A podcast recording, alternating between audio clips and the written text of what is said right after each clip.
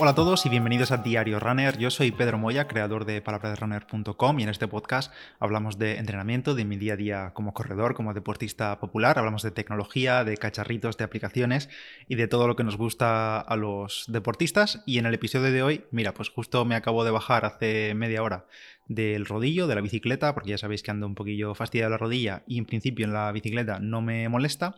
Y como os comenté hace unos días, em, ahora que he vuelto a instalar el rodillo, lo he vuelto a colocar, he vuelto a poner todo el setup, digamos, de, de rodillo, os iba a contar que he cambiado, porque he cambiado alguna cosilla.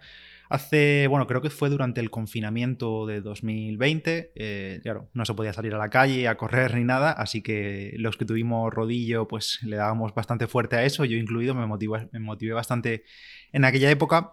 Y en ese momento, pues mi setup era, bueno, el rodillo ya lo conocéis, uso un Wahoo Kicker Core, pero em, en cuanto para utilizar Swift yo utilizaba un iPad Pro o un iPad, podéis utilizar cualquiera o cualquier tableta, bueno, eh, no cualquiera, pero muchas tabletas Android también son compatibles con Swift y funcionan bien, pero bueno, yo utilizaba un iPad y también al mismo tiempo solía utilizar mi ordenador con, bueno, iba cambiando, ya sea ver una serie, un vídeo, lo que sea en el iPad y Swift en el ordenador o al revés, Swift en la tablet y en el ordenador pues contenido para ver y estar entretenido en las horas de rodillo.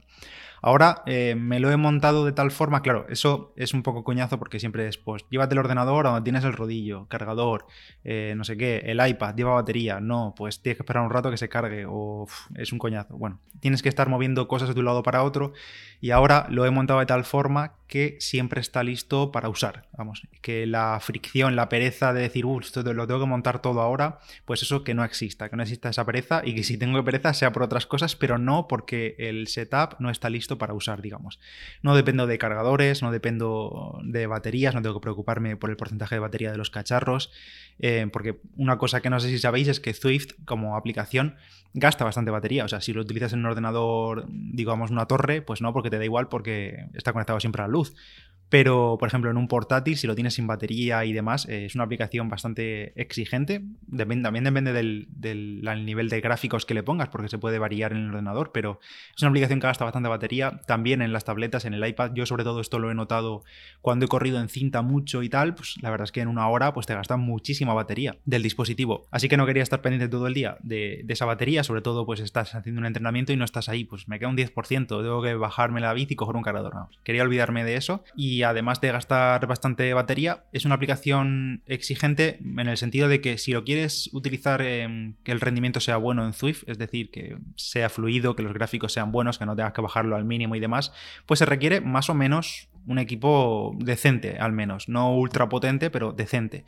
Y en el caso de querer hacer un... Hay gente que se hace un ordenador, un mini PC, solo para Swift, que es totalmente posible, pero yo he optado por la opción no barata, porque no es precisamente barata, pero sí que es más barato que un ordenador, y es un Apple TV 4K en mi caso. También existe el Apple TV normal, el que no es 4K, pero yo tengo un Apple TV 4K que si no lo conocéis, esto es un cacharro de los que se conectan a la televisión, un set-top box de estos que se llaman, que le conectas al HDMI y ahí tienes pues las aplicaciones tipo Netflix, eh, Amazon Prime, HBO y todo eso, pero también en el Apple TV hay aplicaciones de terceros, como por ejemplo Spotify, hay aplicaciones de yoga, de recetas, juegos y también está Swift, que por cierto Swift no está disponible en otras cacharros de este tipo. Por ejemplo, en, Android TV, en Android TV, no está disponible Swift de, ningún modo. De momento en la Play Store no está. Está en los móviles, está en las tablets y demás. O podemos enviar, creo que hay gente que envía también la señal a través de Chromecast, pero en el caso de, de Android TV como aplicación nativa no está disponible. Ojalá estuviese disponible porque yo tengo una Nvidia Shield y la verdad es que me encanta más que el Apple TV y por desgracia Swift no, está, no, está, no es compatible ahí. Entonces en el setup actual tengo el Apple TV conectado a la televisión y básicamente lo único que necesito es tener el rodillo y el Apple TV, porque una vez enciendo el Apple TV, abro la aplicación de Swift, automáticamente comienza a buscar sensores cercanos. El Apple TV, eso sí, solo funciona con sensores Bluetooth, no tiene conectividad a NT Plus, así que bueno, la mayoría de rodillos y de medidores de potencia y demás también tienen conectividad Bluetooth, así que en ese sentido no sería problema. Entonces, enciendo el Apple TV, abro la aplicación y automáticamente busca el rodillo, mi rodillo, el Wahoo Kicker Core y em, en este caso también busca la, banda de frecuencia cardíaca que yo utilizo una Polar H10. Se conecta todo en un segundo, le doy a continuar, eliges entrenamiento, eliges mundo, lo que sea, y listo, ya estás funcionando. Y funciona muy bien, no tiene configuración, no tiene ajustes complicados, ni de rendimiento, ni fallos, ni cortes, ni bueno, al menos eso de momento. Pese a que todo funciona bien, siempre hay algo que sería mejorable, y en este caso, en mi caso, es el mando del Apple TV. No sé si habéis tenido alguna vez un mando de, este aparato en la mano, pero es un coñazo, vamos, eh, lo odio con todas mis fuerzas porque es un mando súper minimalista, que sí, que funciona bien y demás, pero alguien en algún momento en el desarrollo de este mando del Apple TV, en, ahí en la sede de, Apple, dijo, oye, ¿por qué no hacemos un mando de cristal? Y es que este mando tiene como una superficie táctil y es de cristal. Y en esta, todavía no se me ha roto, pero ya tenía un Apple TV antiguo y se me rompió. Obviamente se te cae del sofá o algo así, cae mal contra el suelo y el cristal estalla y tengo un mando partido.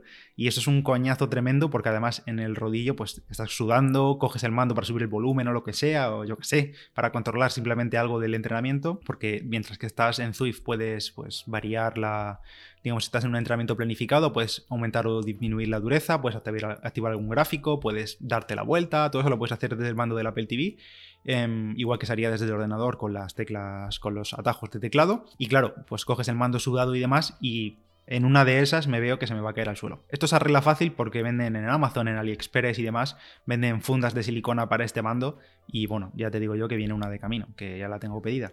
Pero, pero que eso, que me parece de locos que a alguien se le ocurra, que a alguien le parezca buena idea hacer un mando con una base o con un trozo de cristal para ver la tele. O sea, un mando que va a estar en un salón, que va a tener golpes, seguro. O sea, es que es 100% seguro por mucho cuidado que lleves. Y antes de continuar, para hablaros del resto del setup de Zwift que tengo ahora montado, os hablo de las Adidas Ultra Boost 21. Vamos a necesitar en este 2021, la verdad, se está complicando eh, más de lo que esperábamos y vamos a necesitar mucha energía. Y estas Ultra Boost 21 llegan a tope de energía con un 6% más de boost en la media suela, un 6% más que las Ultra Boost 20. Y este extra de boost nos permite pues, un mayor retorno de energía, de la energía que nosotros imprimimos contra el asfalto, y además nos da más confort y más estabilidad, ya que le han metido un nuevo sistema de torsión que Adidas llama Adidas LEP, que hace la zapatilla, la Ultraboost 21, más estable y más reactiva.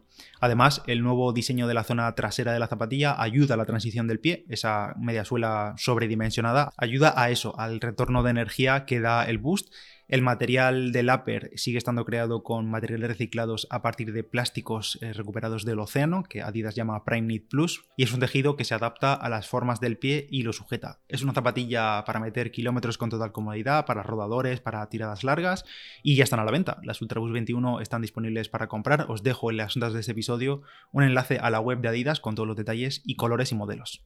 Siguiendo con el tema del Apple TV para Swift, un pequeño detalle que hay que tener en cuenta es que el Apple TV he dicho que se conecta por Bluetooth a sensores, pero hay una limitación por parte de Apple, no para Swift, sino para cualquier cosa que conectemos al Apple TV. Y es que tiene un límite de conexión de dos dispositivos aparte de su propio mando. El propio mando del Apple TV se conecta por Bluetooth, pero esa conexión no se tiene en cuenta porque es automática, es invisible. Y el Apple TV, además de ese mando, puede conectar hasta dos dispositivos más por Bluetooth. ¿Qué pasa? Que si montas el rodillo, imagínate que tienes un rodillo no inteligente y tienes que conectar además eh, un sensor de cadencia, un sensor de velocidad y el sensor de pulso, pues te estás pasando del límite de dispositivos conectados. No hay problema porque a partir de la, de la aplicación de Swift Companion en el móvil podemos hacer de puente, podemos conectar esos sensores al móvil y el móvil le manda la señal al Apple TV a Swift. Es en ese sentido no es un problema, pero es un poco coñazo, la verdad. En mi caso, yo el problema no lo tengo, lo comento por si a alguien le pasa, pero yo no lo tengo porque yo utilizo el rodillo Wahoo Kicker Core como fuente de todos los datos. Datos de potencia, datos de cadencia, todo viene del Wahoo Kicker Core y eso el Apple TV lo toma como una única conexión. Además, mi rodillo también es de los, digamos, inteligentes controlables, que se llama, es decir, que se adapta a la resistencia en base a lo que hagamos en la plataforma en Swift. Es decir, si viene una cuesta o una pendiente del 5%, pues el rodillo se, endurece, si una cuesta abajo se afloja y demás. Eh, simula las condiciones del mundo virtual. Entonces yo, por ejemplo, utilizo una conexión para, para, eso, para todo el rodillo, para todos los datos del rodillo, y la otra conexión que me queda libre la cubre la banda de pulso cardíaco, es decir, la Polar H10. La tengo en el pecho y manda la señal también a, Zwift y al Apple TV. En ese sentido, la verdad es que estoy muy contento porque en estas dos semanas, semana y pico, eh, no he tenido ningún fallo, ningún corte de conexión, nada, nada de nada. Sí que es verdad que no hay, el Apple TV no está metido en un mueble, ni hay algo que interfiera en la señal, está simplemente delante de la bicicleta, así que casi que mejor, porque si metes ya, a poco, ya, esto al final es Bluetooth, y a poco que metas eh, interacciones en medio, ya sea un mueble, una puerta del, porque yo qué sé, porque el Apple TV está debajo de la tele o algo así, está un poquillo escondido, pues quizá sí que haya algún corte de conexión. En mi caso no he tenido ningún problema. Y por el resto del setup tengo una mesita alta a la derecha, donde ahí pongo pues el botellín con agua o con un plátano o con lo que me quiera tomar. Tengo ahí el móvil, tengo el mando del Apple TV, con mucho cuidado para no estrellarlo contra el suelo en cualquier momento. Y tengo también el pequeño ventilador del que ya os hablé, el Honeywell, que lo tengo ahí porque ahora mismo, como hace una temperatura buena, no hace calor, me es suficiente para las sesiones de rodillo. Sí que es verdad que de cara al verano, cuando empieza a venir el mejor tiempo, que ya hace veintipico grados y tal, pues en el rodillo se sufre más y como ya os dije, tanto en el rodillo como en la cinta, el ventilador debe ser eh, lo segundo más importante después del propio rodillo o la propia bicicleta. O sea, es fundamental. Y tengo otro más grandecillo, ya no sé si pondré ese o me buscaré una alternativa que dé más chorro de aire, ya veremos. Y también una cosa que haré para de cara al verano o cuando llegue el buen tiempo y se sude más, porque ahora mismo sudas, pero bueno, lo típico que te puedes secar con la, con la toalla fácilmente, teniéndola ahí en el manillar, sí que pondré una alfombra, una alfombrilla de estas pues, fitness debajo del, debajo del rodillo, debajo de la bicicleta, para que si sudas y demás, pues no caiga al suelo y no se haga ahí un charco muy guarro. Y algunos estará preguntando, oye, ¿y dónde entran en juego aquí los pedales, los Favero Asioma, que sabéis que, tengo, que son como potenciómetro, pero también servirían como eh, fuente de cadencia, por ejemplo, a Zwift. Pues la verdad es que no los uso con Zwift, de, bueno, depende del día, la verdad, porque como también se conectan al mismo tiempo que el rodillo, hay veces que se conectan y los dejo y ya está. Se conectan antes que el rodillo, entonces pues el Apple TV le da prioridad a uno o a otro y lo dejo conectado pero si no, lo que suelo hacer es que como tengo el ciclo computador en la bici, el Wahoo LM Volt, pues eh, de vez en cuando lo enciendo también al mismo tiempo que Swift y entonces los pedales son los que envían la potencia al ciclo computador y simplemente pues lo tengo de forma más cómoda esos datos ahí en el manillar sin tener que estar mirando todo el rato la tele o por si te acoplas o lo que sea, miras hacia abajo y tienes el ciclo computador con los mismos datos que el rodillo. Sí que es verdad que varían un poquito la potencia entre cada uno, sobre todo no se actualizan a la misma vez, entonces no son 100% clavados los dos, pero más o menos eh, la diferencia que puede haber es constante, digamos. No hay grandes discrepancias entre ellos, así que eso no me preocupa. Y hasta aquí el episodio de Diario Runner de hoy. Un setup, en realidad, aunque puede resultar complicado para el que no entienda mucho el mundillo, en realidad es muy sencillo. Son tres elementos al final. La bicicleta, el rodillo y el Apple TV tele todos tenemos en casa, así que cuento con ello. Luego ya, pues sí que es verdad que escuchando música y cosas así, pues me pongo los AirPods o tengo un altavoz Bluetooth, un Amazon Echo ahí enfrente, por si no quiero ponerme, no quiero taponarme los, eh, los oídos, quiero oír el ambiente o lo que la música de Swift o yo que sé el ruido de Swift, pero vamos, que eso en esa, esa parte sencillo, o sea, los AirPods Pro con la cancelación de ruido si me quiero aislar y poco más. Y nada más, es quedo pendiente de vuestros comentarios. Si tenéis alguna duda sobre todo esto o sobre cómo podréis montarlo con el material que tenéis ahora mismo vosotros, pues lo hablamos por el grupo de Telegram o por los comentarios de iVoox. Ya sabéis que cualquier valoración en Apple Podcast se agradece muchísimo. Así que si no lo has dejado y quieres echarle un minutillo, pues te lo agradezco infinito. Y nos escuchamos en el próximo episodio. Gracias a Adidas por ofrecer los contenidos de este mes con sus Ultrabus 21.